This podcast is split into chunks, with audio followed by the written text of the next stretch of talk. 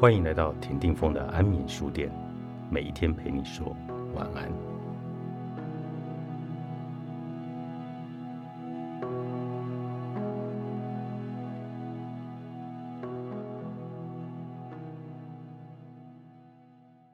一般来说，缺乏兴趣去认识及了解他人的人，也会缺乏兴趣去关心和连接他人。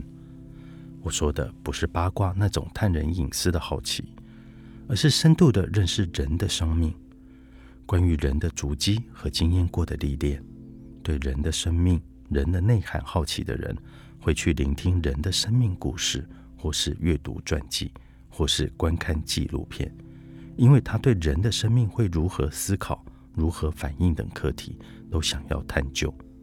某个层面来说，他也有兴趣探索人的心理和行为，以及人性的展现。但没兴趣的人常会说：“我不知道别人为什么要那样做，我不懂他在想什么，我不想知道他怎么了。”对活在自我中心的人来说，他只烦恼着自己的烦恼，在乎自己的在乎。对于自己不在乎的，也认为何必在乎？一切的评论标准都来自于自己的反应。他的观点里没有别人的角度和立场。也没有别人的情感和经验，他对这世界一切的评论和看法是完全不理会别人，也不关切别人的。如此活在自己世界的人，即使有人生活在他身边，也等于没有。如果连对自己的感觉和想法也同样的不关心、不想觉察和了解，那么这个人的活的状态就会只剩下本能反应：饿了吃，累了睡。醒着也像是睡着了，完全不进行任何的思想和情感的活动；活着也像是不存在一般，没有创造任何存在的意义。特别是情感闭塞的人，很多原因的交互作用，让人处于情感闭塞的状态。有些原因可能是来自基因的遗传，也就是先天因素；有些原因来自后天的养成。可能是家庭环境和家人关系的影响，有些则是成长过程和社会互动下的塑造。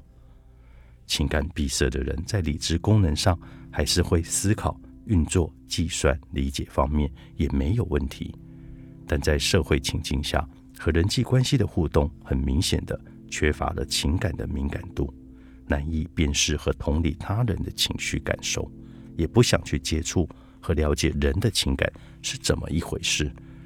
为什么会这样呈现呢？原因十分复杂的，但我认为其中一个原因就在于对人没有兴趣，对人的态度可能像对工具或对机械，不认为人需要被关心或被了解，所以他可能会给人指令或听人给他指令，但对于人的动机和意图，甚至情感的动力来源，就一点都不了解，也不好奇。另一个原因是生命经验的浅薄，也可能是造成无法情感深度交流和连接的主因。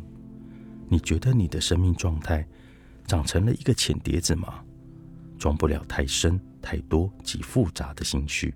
也仿佛真的没有太多个人的想法和感受。越是让自己犹如机械般活着的人，无法和其他人连接，和自己无法深层连接的情况就会越明显。对自己不好奇也毫无兴趣的人，对他人也是。内心运作的只有应该要做的，什么才是对的，本来就该做的。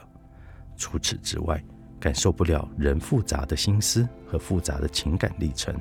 甚至有一种感受那么多有什么用，想那么多很无聊，知道那么多干嘛的认知判断，这些都会使我们内心呈现空洞和无感的状态。思考自己的思考，感受自己的感受，进而去体会及了解他人的思考和感受，我们的世界才不会只充满了各种各样的事情和目标。能以关怀之心去了解自己，也以关怀之心去了解别人，在我所关怀的部分和你所关怀的部分形成了有关联的交流，交换彼此的所思所感。不是只有单一方面的独白或高谈阔论，当然也不是落入辩论是非对错的争执中，我们才能因为交流而让彼此感受到有满足感存在的一种连结。在你的内心世界中，有几个情感连结很深的人呢？但愿你有一个。若还无法建立，至少你还要有你自己啊！疗愈孤寂，作者苏洵慧，天下出版。